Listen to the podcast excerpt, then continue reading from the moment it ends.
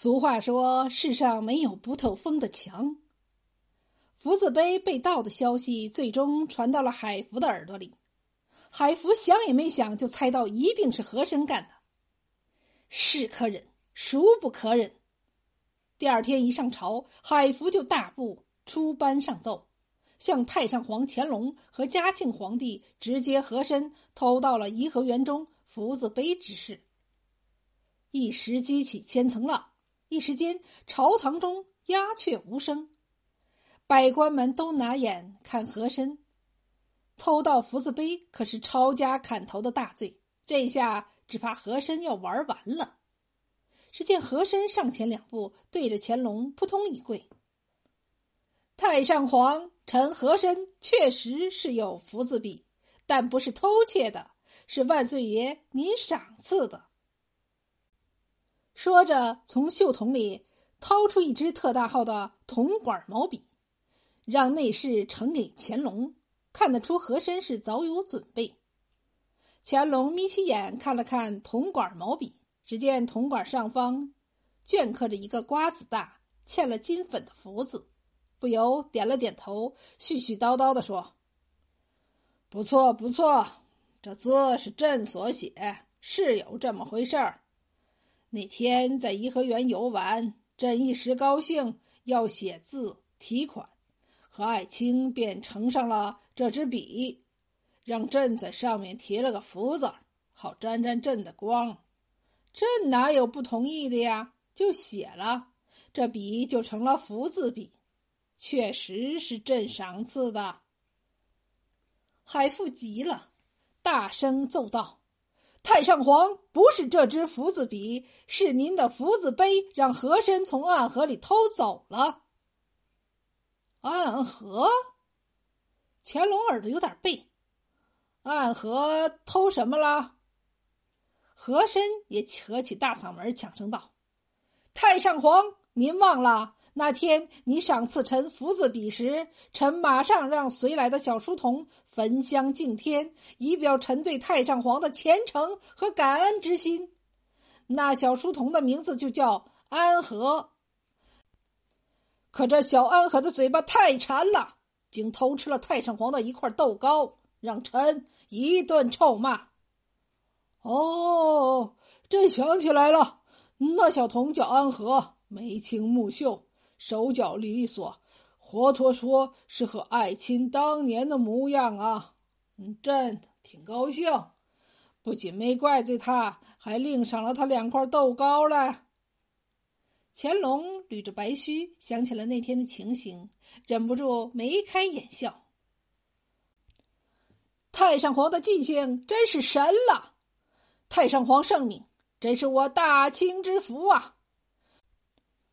我大清皇座万年长，太上皇万岁万岁万万岁！和珅高声赞美，叩首不止。他这么一喊，下面的文武百官也只得跟着跪下来山呼万岁。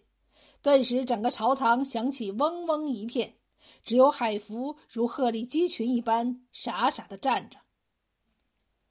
乾隆瞧见了，面露不悦之色。等群臣叩首完毕，冷哼了一声：“海福咆哮朝堂，以讹传讹，肆意诬陷大臣，犯大不敬之罪。”来人，摘下他的顶戴花翎，赶出去，永不录用。海福刚呼了一声冤枉，便被侍卫们架了出去。坐在乾隆侧旁的嘉庆忍不住欠了欠身子，嘴张了几张，但终究什么话也没有说。和珅长出了一口气，脸上露出一丝得意的奸笑：“哼，自己的瞒天过海、移花接木的连环计。”成功了，海福信而见疑，忠而被绑。回家后一枪中愤难平，当夜就上吊而死。但是福字碑并没有给和珅带来丝毫的福气，反而加速了他的死亡。一年后，乾隆驾崩，只过了三天，迫不及待的嘉庆便以迅雷不及掩耳之势将和珅捉拿入狱。海福的儿子陈基为父亲上书鸣冤，嘉庆自然明白海福冤枉，当即为海福平反昭雪，又严审和珅，命他交代出福字碑的下落。可是和珅宁死也不说，只给嘉庆留下一句咬牙切齿的话：“福字碑就在和府里，可谁也搬不走。”嘉庆命人细搜和府，可却怎么也找不到福字碑。嘉庆气急，立即下旨赐死和珅。说起来也是咄咄怪事。自打宫中不见了福字碑，清皇室又走了下坡路。自嘉庆以后，大清朝内外交困，割地赔款，国无宁日，而且又出现了皇帝代代短寿和子嗣乏吴的情况。咸丰不到三十岁就咳血而死，遗下一子同治帝，可同治帝年仅十九又一命而亡。继位的光绪帝体弱多病，宫中妃嫔无一生育，病急乱投医。当时当国的慈禧太后和恭亲王奕欣不约而同的想起了神奇的福字碑，为了重振皇室，又开始大寻福字碑。没想到几经变迁，当年的和府如今已经成了奕欣本人的恭王府。奕欣大喜，亲自指挥众人将自己的王府搜了个底儿朝天。可是掘地三尺，甚至连府中池水也全部排干了。福字碑仍不见踪影，义亲王不由仰天长叹：“天亡我大清也！”世事沧桑。